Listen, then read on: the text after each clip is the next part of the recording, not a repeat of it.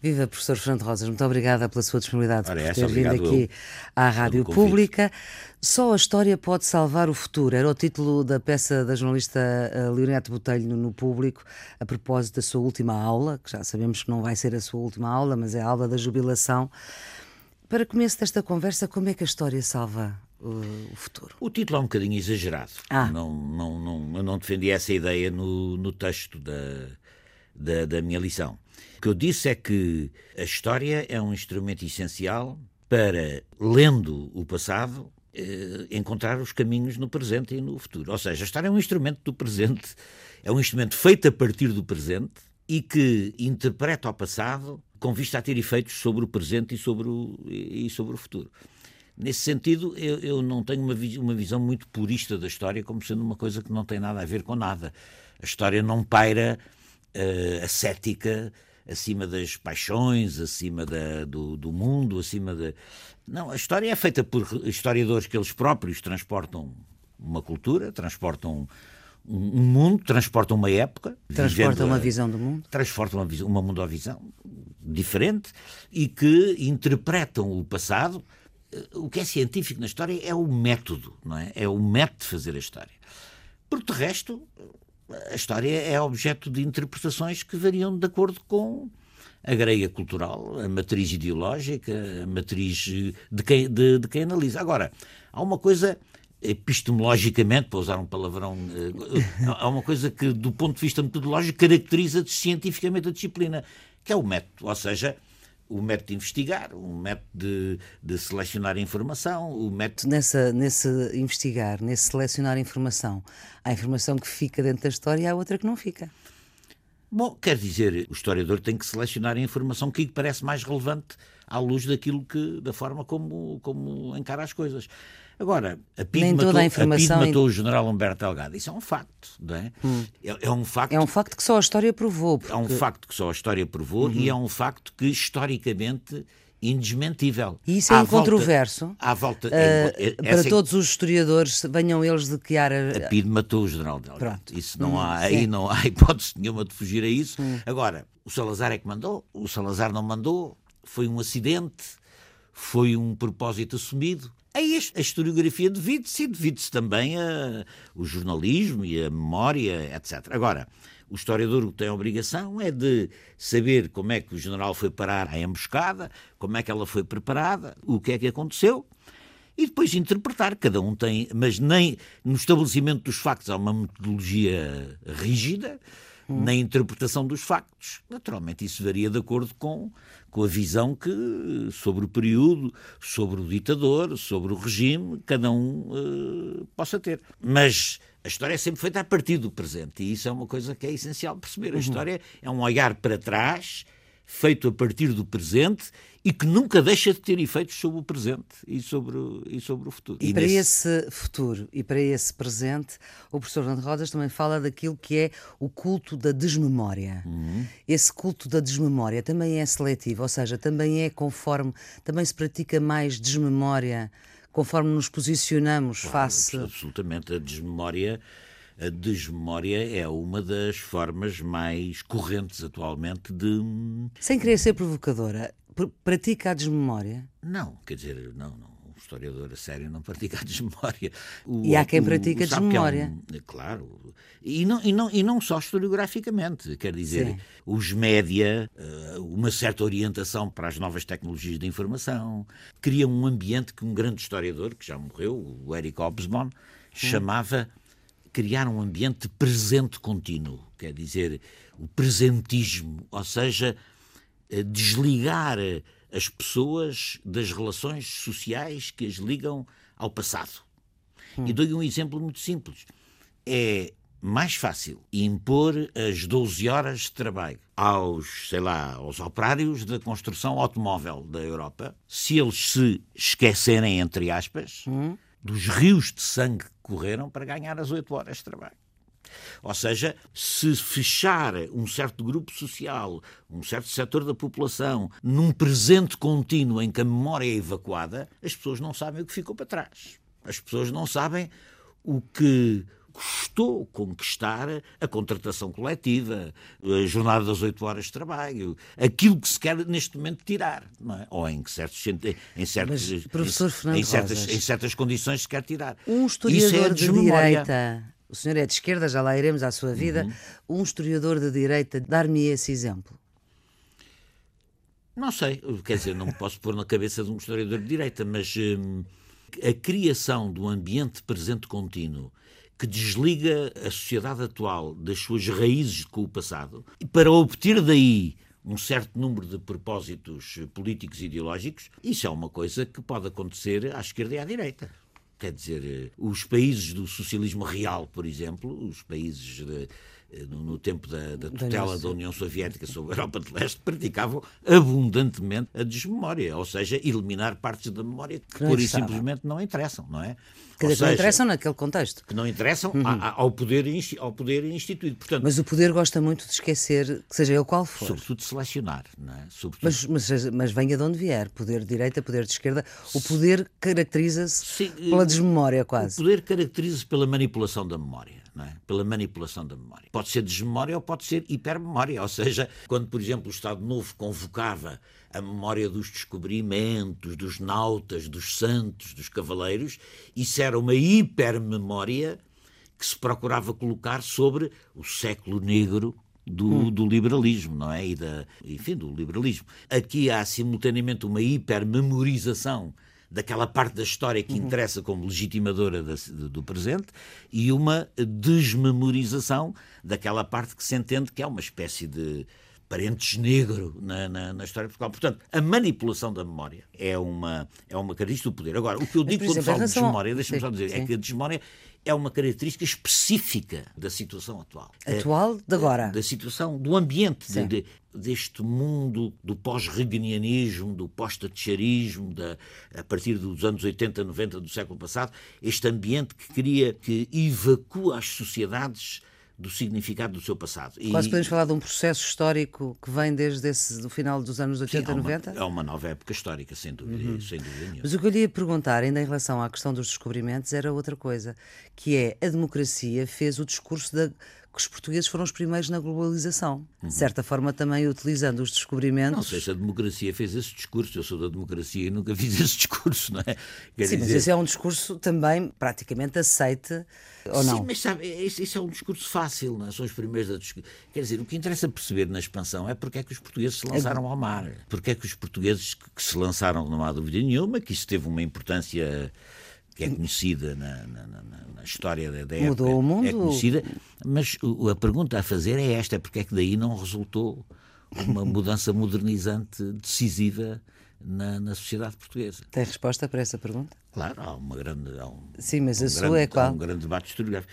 Porque, porque, essa, porque esses descobrimentos foram feitos pela coroa e pela aristocracia que os réditos dos fumos da Índia e depois mais tarde do ouro do Brasil caiu como num cesto, água num cesto, ou seja, esse, esses réditos foram aplicados sobretudo em despesas sumptuárias, em despesas uhum. não reprodutivas, até porque a burguesia existente foi duramente reprimida pela, pela Inquisição. Quer dizer, o pré-capitalismo, o proto-capitalismo que. E foi financiar a Revolução Industrial na Inglaterra.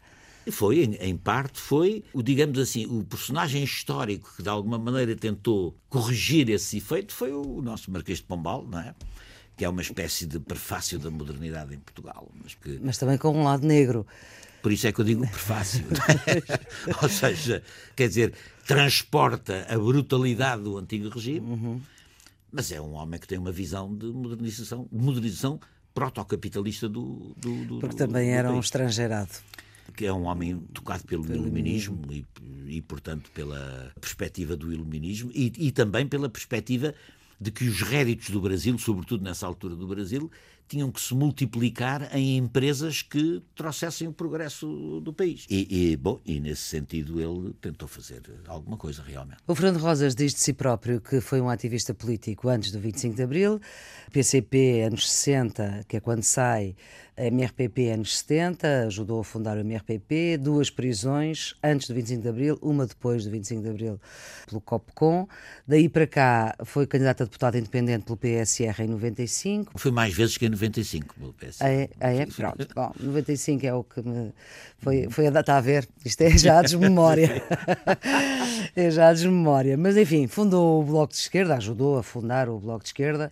Foi também candidato em 99, esteve no Parlamento até 2010. Foi candidato presidencial em 2001. Já aqui falámos disso, mas uh, a maneira como desbravou, também foi um dos verbos que foi utilizado em relação a si, como desbravou o salazarismo do ponto de vista histórico, é absolutamente indissociável da sua opção ideológica. Bom, é indissociável do meu, uh, da minha da... experiência como militante político, quer dizer, porque é que eu, eu me senti compelido, interessado, curioso de estudar o Estado Novo? Porque a mim fazia-me uma grande. colocava-me uma grande perplexidade o saber porque é que uma ditadura como aquelas tinha aguentado meio século do século XX português. E as, e as, respostas correntes eram muito insatisfatórias. É porque havia repressão. Sim, mas houve repressão e não houve. Quer dizer, 50 anos 48 anos não se podem explicar só porque houve repressão. Claro, isso é um elemento, mas eh, é, é, mais do que isso.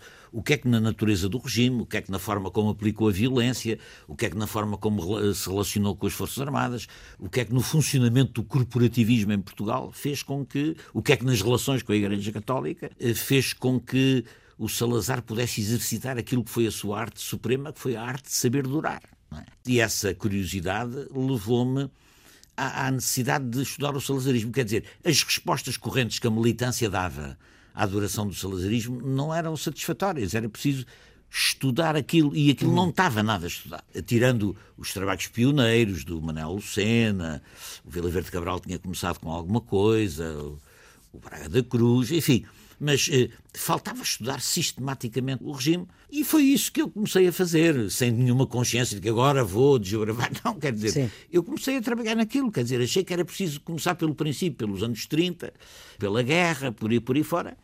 E, e, portanto, eh, voltei a estudar, voltei à universidade, quando saí da política, em 1980, voltei à universidade, matriculei-me no primeiro mestrado de História Contemporânea que houve no país, fui o primeiro mestre de História Contemporânea do país. Antes tinha um curso de Direito? Que... Tinha um curso de Direito, uhum. mas, eh, pois, mas mesmo já como aluno de Direito eu interessava-me, a história era uma, hum. uma paixão, e a história do, deste regime, a história do Estado Novo, a história, eu percebia que aquilo estava tudo por, por, estudar em profundidade, para além, da, para além dos recursos da militância, havia que, hum. havia, havia que explicar de um ponto de vista académico e de um ponto de vista mais profundo. A minha intervenção política como militante antifascista teve muita importância na, no interesse da história, não tanto porque eu interessei-me sempre muito pela uhum. história. Eu achava que a história explicava as coisas. Que a história, por onde é que começa a explicação das coisas? Começa pela história das coisas. Sim. Mas a escolha do objeto do Estado Novo veio dessa, dessa, dessa inquietação. Dessa, dessa, vida política, dessa inquietação, desse, desse conhecimento do regime, dessa, dessa tentativa de o explicar. Mas vamos uh, a um ponto que também abordou na sua última eh, lição, que não é a última, vai continuar a dar a história dos fascismos. Vou continuar a dar a cadeira. Foi uma cadeira que eu criei há uns três anos ou quatro e que tem tido muita adesão dos estudantes e, portanto, a direção da escola pediu para eu continuar, a direção da faculdade pediu para eu continuar a, a dá-la. E eu aceitei desde que tivesse uma pessoa, um assistente, uma pessoa que me pudesse ajudar a, a dar, sobretudo na correção dos trabalhos, nas aulas práticas, que são muito necessárias. A história dos fascismos é uma coisa muito visual e muito auditiva, não é? Quer dizer, nós temos o privilégio nesta, nesta história contemporânea de saber tudo, saber o som da voz, saber a gestualidade, que é importante. Como é que falava o Marquês de Pombal? Você não sabe. Como é que ele se mexia? Não sabemos. E, e você olha para o Salazar, ouve o Salazar e percebe que a voz e o gesto são fundamentais para perceber uhum. a, a, natureza do homem, a natureza da, da criatura. Pois isso e é não, a vantagem da história contemporânea, completa, não é? O som, Uh, o movimento só não temos o cheiro. E o cheiro, é, e o cheiro seria importante. Não se esqueça que as casas de banho só foram introduzidas em, em Portugal nos anos 30 e portanto entrar ali assim na sala da Assembleia no tempo da República. No não Congresso, devia cheirar aquela cera que agora cheira, não é? Quando devia ainda ser. no outro dia li um artigo em que os cheiros é muito muito importante. A rainha Isabela católica terá tomado banho no dia em que nasceu e no dia antes de se casar. E de resto não sei se é verdade. Acredito, acredito que sim. E tem a, a memória do convento, do o memorial do convento do, do Saramago, ah, também é, é extraordinário sobre isso. E aquele célebre romance O Perfume, não é? Que é um, do que é um Patrick. Que é um clássico extraordinário. Do porque... cheiro. E no tempo em que tudo cheirava mal, não é? Exatamente, e portanto o perfume era a, a compensação. Agora, se se lembrar que a obrigatoriedade de fazer casas de banho nas casas de Lisboa é, se não me engano, 34 ou 35, que são aquelas casas de banho que vêm na ponta das casas. Que existem muitas casas. Que existe, existem muitas existe, casas. Eu vivia numa casa assim. Já viu que estes hábitos de higiene que desodorizam o ambiente, o ambiente é uma coisa uh, muito recente. Bom, na sua, na sua lição, foi muito crítica a algumas abordagens da história contemporânea, como de Vasco Lido Valente e de Rui Ramos, quando eles caracterizam a Primeira República como um regime caótico, quase terrorista. Não é quase, eles é caracterizam mesmo, como um regime terrorista. Pronto, e que para legitimar, legitimar a ditadura militar e, e, e, Salazar. Volto à questão, e agora um bocadinho mais uh, à bruta. A sua história, a história que o Fernando Rosas faz do salazarismo, tem de ser fruto da sua opção ideológica, porque aqui também há opções ideológicas diferentes. Claro, mas, mas isso não. Isso é assim mesmo. Quer dizer, o que eu, o que eu critico eh, na, na, na, abordagem, eu não, não é na história que eles fazem, é na abordagem que eles fazem da República. Foi hum, isso que eu falei. Da Primeira República. Porque eu devo dizer, o Rui Ramos é um historiador estimável, o Vasco Polido Valente, muito mais ainda, é um grande escritor, ainda por uhum. cima da língua portuguesa. Agora. Eh, o que, o, o que essa, história, essa historiografia revisionista quanto à República, quanto à Primeira República, designadamente quanto à Primeira República, é o que estamos a falar, faz, é que rever a história com dados novos, fruto de novos arquivos, novas investigações e de novas descobertas, é uma coisa absolutamente indispensável. A história é fruto dessas revisões. Agora, digamos assim para simplificar, e à bruta também, Sim. mandar bocas sobre a, sobre, sobre, sobre a história, sem suporte empírico, sem suporte nos documentos, sem suporte numa análise histórica fundamentada, é discurso ideológico. É discurso ideológico. Eh, a República. E porquê é que o deles é e o seu não é? Primeira, porque eu não digo que a Primeira República é terrorista. Bem, no entanto, reconheço que, há, que houve abusos na Primeira República, que a, Primeira República foi um sistema liberal, mas pouco democrático, mas não democrático. Uma coisa é dizer isto, outra coisa.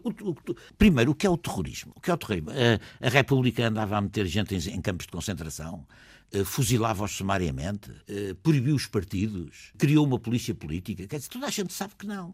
E, portanto, a tentativa de demonização da Primeira República, criando um ambiente de caos, do qual o que resulta é o nojo, a recusa, é, que destina-se a criar um ambiente político-cultural onde, do repúdio pelo caos, surge a busca da ordem, a Sim. busca da, da nova ordem. E eu devo dizer, aliás, que esse discurso, que é um discurso que não tem fundamento empírico, no meu ver, não tem fundamento nem numa análise empírica da, da, da República, é exatamente o discurso que o Estado Novo fazia sobre a Primeira República, sem tirar nem pôr. Quer dizer, é exatamente o mesmo tipo de discurso. Agora, eles analisam à luz do que é a matriz eh, política e ideológica da forma deles pensarem, com certeza, e eu da minha, com certeza, não digo o contrário. A crítica que eu faço não é eles terem essas ideias que terão, e eu tenho as minhas. A crítica que eu faço a essa historiografia é que ela não se baseia numa, num, numa, numa evidência empírica que, que legitima essas conclusões. Hum. E, portanto, é essa a crítica que faço. O resto, naturalmente, eles têm a sua abordagem de análise, eu tenho a minha, e reconheço, sobretudo no Vasco Polido Valente, um homem que, mesmo quanto aos estudos da Primeira República, os trabalhos que ele fez, sobretudo a tese de doutoramento, o, o livro dele, O Poder e o Povo, são livros refundadores de um certo entendimento sobre a história da República que transcendeu aquela visão um bocadinho republicanista ou maçónica que existia sobre a Primeira República e o, o Político Lento ajudou a dar a volta a uhum. isso com, com, o trabalho que faz agora a partir de uma certa altura aquilo são ajustes de contas, não são não é bem história, é ajuste de contas, tudo bem, é como aquelas crónicas que ele faz eh, hum. uh, coisas, e estamos à espera do livro, porque aquilo vem anunciado, que ele anda há vários meses que vem anunciado no público, ele anda a fazer um livro Fernando Rosas eh, está num partido, já esteve em dois. Como é que o historiador Fernando Rosas olha hoje para o primeiro partido onde militou? Bom, quer dizer, uh, o Partido Comunista, não sei se é de, é de, é de falar à luz, Sorriu do, antes de, à, à luz antes do, do acordo parlamentar que temos atualmente, ou, ou, à luz do. Não sei, à luz do historiador, ou, ou à luz é que... do, da, da, história. Eu prefiro falar à luz da história. Um, o Partido Comunista é um partido que, a meu ver, hum, não matou o pai, quer dizer. E não, o pai era? A União Soviética e hum. os valores da União Soviética. Uh, é um partido que ficou muito preso a esse mundo soviético que ruiu uh, e que ruiu por demérito próprio, quer dizer, não, não foi atacado por ninguém, caiu um dia. Uh, por virtude das suas próprias contradições e debilidades uh, internas. E ainda vê isso no presente. E, e, está muito preso a esse tipo de, de visão. E eu acho que é um partido com, com tiques de sectarismo e de, e de, e de, e de, e de, e de exclusivismo na vida política que enfim, que espero que, que, que vão com o tempo passando. Uh, porque o Partido Comunista é um partido com uma história importantíssima no nosso uhum. país, é um partido da resistência antifascista, é um, é partido com um passado uh, importantíssimo na luta dos trabalhadores em Portugal.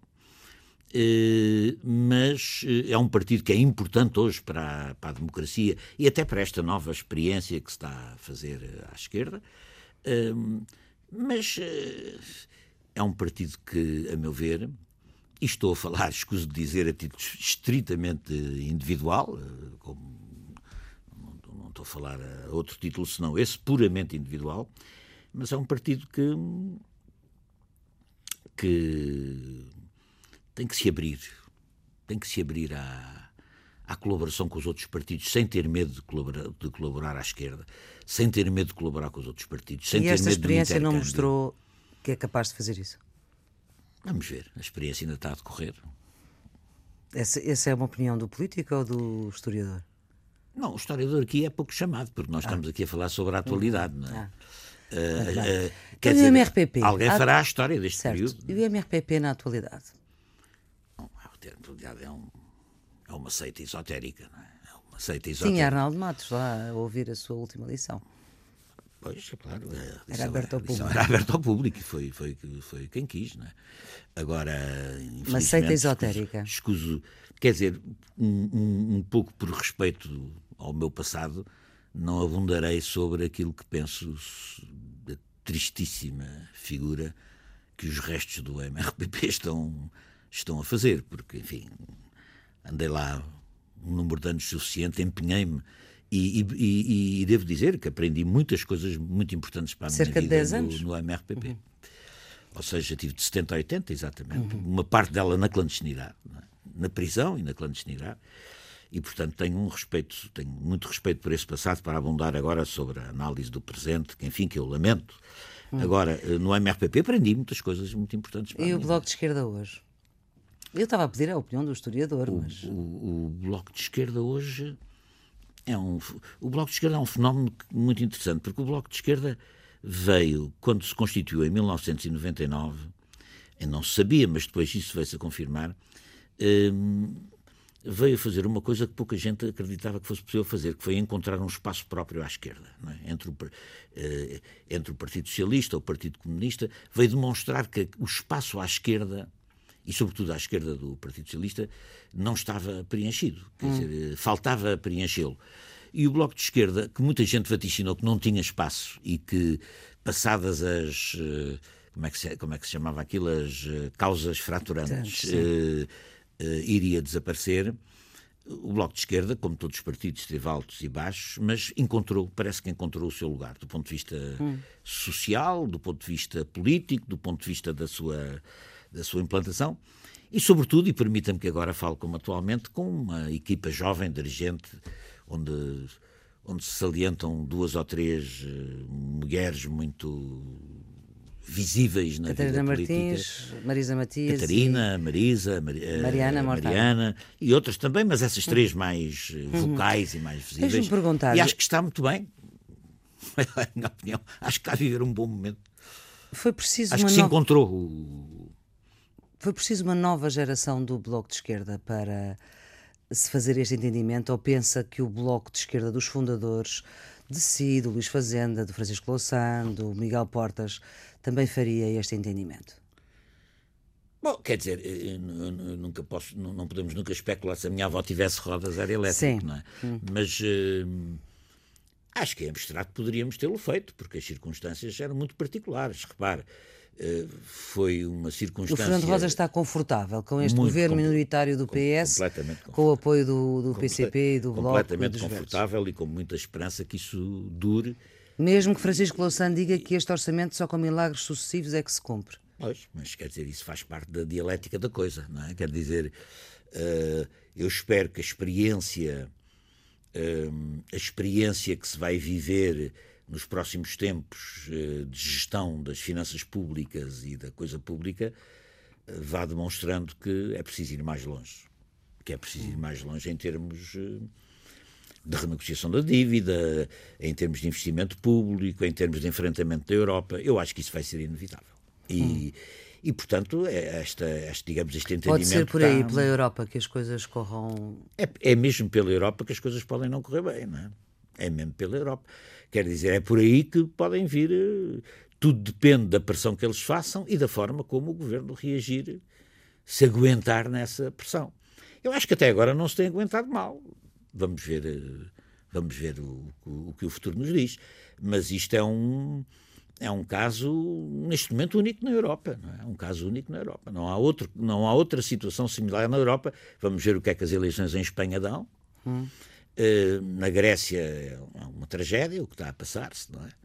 Uh, e, mas este caso e, e, tem condições para durar, porque uh, o, a circunstância excepcional e que provavelmente fariam com que outra, ou mesmo outra direção tivesse adotado uma, uma solução semelhante à que esta adotou, e muito bem, eh, é que Uh, se criou uma maioria de esquerda a seguir a.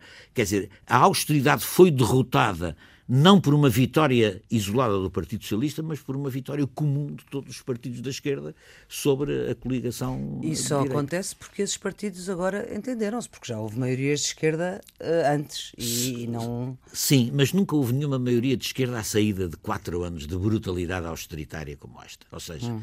toda a gente queria que isto acabasse toda a gente queria uma alternativa à austeridade. Quer dizer, Houve 40%, 38% que não queriam que acabasse. Pronto, mas havia 60 e tal por cento, que, hum. que é uma maioria já bastante confortável. E 38% é a votação da, da PAF, da PAF. do PS e mais CDS. E portanto, uh, e portanto, mas eu estou a dizer do PS e dos outros. Sim, sim. Juntos. Não, não, mas eu estou só, é só para que pois, e, os nossos e, ouvintes tenham presente. E portanto, essa, essa maioria. Um, viu-se, quer dizer, havia uma grande pressão da opinião pública de esquerda maioritária nas eleições para que esses partidos se entendessem. Eu creio que nenhum desses partidos estava em condições de dizer não vai haver um governo de esquerda porque eu não quero. Não, era, quer dizer, atendendo à conjuntura, à expectativa popular, à, à pressão que existiu à saída das urnas, ao peso que se tinha em cima com os quatro anos de brutalidade austeritária, eh, é claro que isso empurrava esses partidos necessariamente para um entendimento. Portanto, foi quase a história que os empurrou. Do... Foram as circunstâncias, sim, foram as hum. circunstâncias históricas que os empurraram, não tenho dúvida absolutamente nenhuma. As circunstâncias empurravam, por isso era muito difícil qualquer destes partidos uh, fugir a isto. Uh, aliás, eu acho que, que, a própria Catarina Martins o percebeu quando, durante as eleições, abriu a porta a essa possibilidade uhum. no debate que ela teve com, com, com, com, com o Costa. Costa. Surpreendente foi, de facto, a atitude do Partido Comunista, que foi uma atitude de abertura que pouca gente poderia esperar, mas a partir daí, a partir daí, a partir daí eu acho que neste momento a ninguém passa pela cabeça sair, quer dizer, o que é preciso é as coisas. Mas, uh, Fernando Rosas, uh, estamos praticamente a mês e meio de uma convenção do, do, Bloco de Esquerda, um congresso do Bloco de Esquerda, em que as tendências mais importantes se juntaram uh, e, de facto, as palavras ditas parece que não correspondem às palavras escritas. Isto é, as palavras escritas são muito mais violentas e, e, e as palavras escritas põem em causa este entendimento quando as palavras ditas não põem. Eu acho que as palavras escritas não põem em causa o entendimento. Não, quando dizem que eh, não podemos esperar pela Europa, quando claro, dizem mas, que. Mas quer dizer, nós não esperamos pela Europa. Eu acho que no, uh, o Bloco de Esquerda não tem grandes ilusões neste momento sobre esta Europa. Não tem. Quer dizer, isto a continuar assim vai acabar mal, sobre isso não há dúvida nenhuma. Mas rompendo uh, o entendimento, se esse entendimento se vier não, a romper, dizer, qual é que é a nós, alternativa? Nós, neste momento, não, não, não nas, nas, resoluções do, da uhum. Convenção, em nenhum momento se propõe a ruptura do entendimento. O que se diz é que a perspectiva em relação à Europa é, é má. É, é má, não, é péssima. Quer dizer, desta Europa temos muito pouco ou nada a esperar. Historicamente. E temos que nos preparar para isso. Historicamente, uh, no balanço de vitórias e derrotas entre Portugal e Europa, qual é que é o balanço? Não, uh, Portugal tem sido muito maltratado por esta Europa, isso não tenho dúvida. Portanto, perde mais vezes do que ganha. Portugal não devia entrar na Europa, é discutível, mas enfim, uhum. admito que sim. Agora, entrar no euro nunca se devia ter feito da maneira como se fez. O, o euro é uma o euro em si mesmo é um mecanismo de. Sim, mas agora estamos lá. De, de, e o PS coisa. não tenciona sair do euro. Pois, vamos ver. O PS, o PS acaba de também escrever uma moção para o Congresso que é inesperadamente radical e crítica da Europa. Ou uhum. seja, o PS também muda de opinião. É? Uhum. O PS também muda de opinião. E, portanto. Hum, eu acho que em relação à Europa nós temos uma posição, essa posição é diferente do Partido Socialista, apesar do Partido Socialista também ter feito alguma evolução, a meu ver, nessa, nessa aproximação. Eh, isso não impede o acordo que está feito, eh, dele funcionar. Pela nossa parte, faremos tudo para que ele funcione, mas exatamente os problemas que possam vir vêm eh, do comportamento que esta fora. Europa vai ter em relação ao país. Não, não é? vão vir de dentro não, não, não, não creio que seja um problema de dentro. Uh, vai, vão vir de fora, porque esta Europa, a meu ver, está a conspirar ativamente contra a solução portuguesa, até porque ela é a única na Europa neste momento. E eles têm medo que isto passe para, para a Espanha agora a seguir às eleições. E eu acho que a posição da Europa é uma posição abertamente política e de ingerência política dentro dos assuntos internos de Portugal. E, portanto, acho que vêm aí tempos difíceis, mas, enfim, vamos ver como é que, como é que nos aguenta. Se tivesse que vaticinar, acha que este governo chega ao fim? Para chegar ao fim vai ter que, vai ter que fazer progressos na, na abordagem da questão europeia. Mas eu acho que, como demonstram estas moções do Partido Socialista, o Partido Socialista eh, pode ser forçado a fazer progressos no enfrentamento que vai ter que fazer com a Europa. Porque a Europa vai apertar a, o garrote e o Partido Socialista vai ter que se aguentar à bronca, digamos assim. Uhum. Foi candidato às presidenciais. Uh apoiou Sampaio duas vezes. Marcelo está mesmo a presidencializar o regime? Bom, é... eu, eu tenho uma. Eu, contra a corrente dominante, tenho uma opinião não muito entusiástica acerca deste, desta presidência da República. Primeiro, porque acho que o Presidente da República se desmultiplica em declarações, gestos, opiniões, visitas, etc., que analisam e tendencialmente podem desautorizar a própria magistratura presidencial. Acho que a magistratura devia ser, independentemente da, desta aproximação às pessoas, que é simpática e, eh, enfim, e cai bem, hum, eu acho que a magistratura presidencial deve ser reservada para eh, a intervenção em momentos eh, críticos da vida do país e momentos complicados, delicados, etc. Uh, a presidência está a tender a duplicar o governo. É? Por exemplo, o Presidente da República, hoje, se não me engano, hoje. Hum. Fez hoje é uma, uma declaração junto na CAP, uma coisa uhum. da CAP, na Gulbenkian, na, na Gulbenkian uhum. a dizer que estamos a inventar conflitos, como por exemplo na educação. O Presidente da República não tem, em princípio, que se meter na, na, política educativa do governo. Quer dizer, e não tem que se meter na política educativa, e depois na política agrícola, e depois na política e, e financeira. Quer dizer, o Presidente da República não tem que ser uma espécie de contraponto imediato de todos os gestos da governação. Não, não é a função dele. Eh, e se ele faz isso, eh, pode dizer-se que ele está a querer presidencializar o regime no sentido de. Então, em política externa, de uma forma muito clara a querer hum. substituir-se àquilo que são as, de, de, que é o normal funcionamento do, Houve um deslize do, do, na questão do acordo, tem a ver com a opinião do cidadão Marcelo Rebelo de Sousa e não do Presidente. Exato. Quer dizer, e, ele diz agora que é um não assunto. Que é um não assunto, vamos ver, quer dizer, porque, e vamos ver o que é que ele vai dizer sobre a educação. Hum. Uh, porque a questão da educação é uma questão muito, muito importante, na qual o governo não pode, não é uma invenção de um problema, como ele está a dizer. Não, o problema não está inventado, é uma, é uma inflexão da política vergonhosa que o governo anterior fez em relação aos contratos com as escolas privadas. Eh, e aí estão os três partidos de acordo, de facto, PCP, Bloco Com, de Esquerda e PS, aí não há... Completamente de acordo, não podíamos estar mais de acordo mesmo. E, portanto, eh, e, e eu acho engraçado e, bom, e é preciso ver o seguinte: o Presidente da República é um homem muito chegado à Igreja, não é?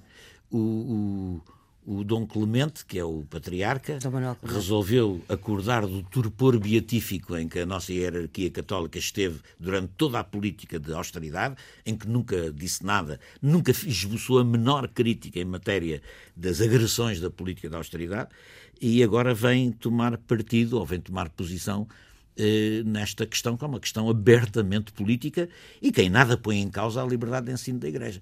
E, portanto, eh, estou expectante para ver o que é que o Presidente diz nesta matéria. Mas que está a resvalar um bocado para uma espécie de duplicação imediata da política da governação e para a busca de um, de um consenso ao centro entre, entre o PS, do, da, da, da, da, reconstituição de um consenso ao centro, que é o contrário da política que está a ser seguida uh, neste momento, isso parece-me claro e vejo isso com preocupação. Quer a presidencialização de, de, da magistratura presidencial, quer esta obsessão pelo consenso ao centro, quando às vezes é preciso romper exatamente o consenso. Uhum. Uh, e é preciso mudar o rumo, e é preciso ter a coragem da ruptura. E acho que este governo está a tentar fazer isso. Provavelmente não ao ritmo e na extensão que eu gostaria que fosse, mas uh, a fazer alguma coisa, sem dúvida. Doutor Fernando Rosas, esta, professor Fernando Rosas, estas conversas acabam com música. A sua é do belga mais conhecido depois do Tintin. Jacques Brel. Jacques Brel.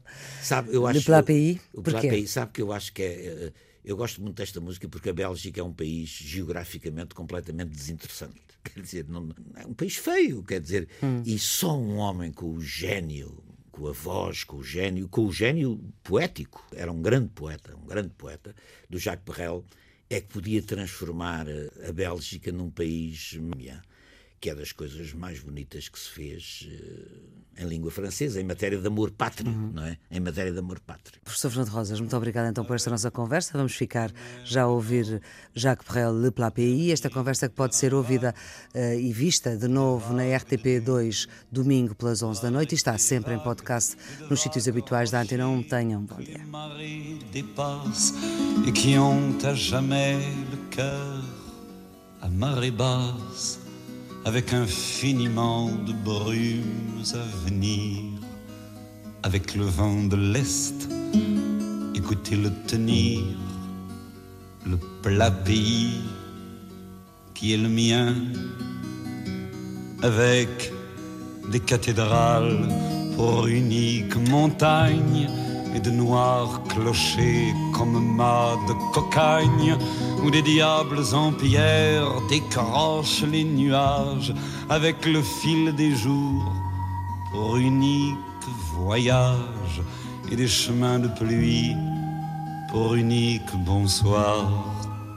Avec le vent d'ouest, écoutez le vouloir, le plat pays qui est le mien avec un ciel si bas qu'un canal s'est perdu, avec un ciel si bas qu'il fait l'humilité, avec un ciel si gris qu'un canal s'est pendu, avec un ciel si gris qu'il faut lui pardonner, avec le vent du nord qui vient s'écarteler, avec le vent du nord écoutez-le craquer, le plat pays qui est le mien, avec de l'Italie qui descendrait l'escaut, avec Frida la blonde quand elle devient Margot, quand les fils de novembre nous reviennent en mai quand la plaine est fumante et tremble sous juillet, quand le vent est au rire, quand le vent est au blé, quand le vent est au sud, écoutez-le chanter, le plat pays qui est le mien.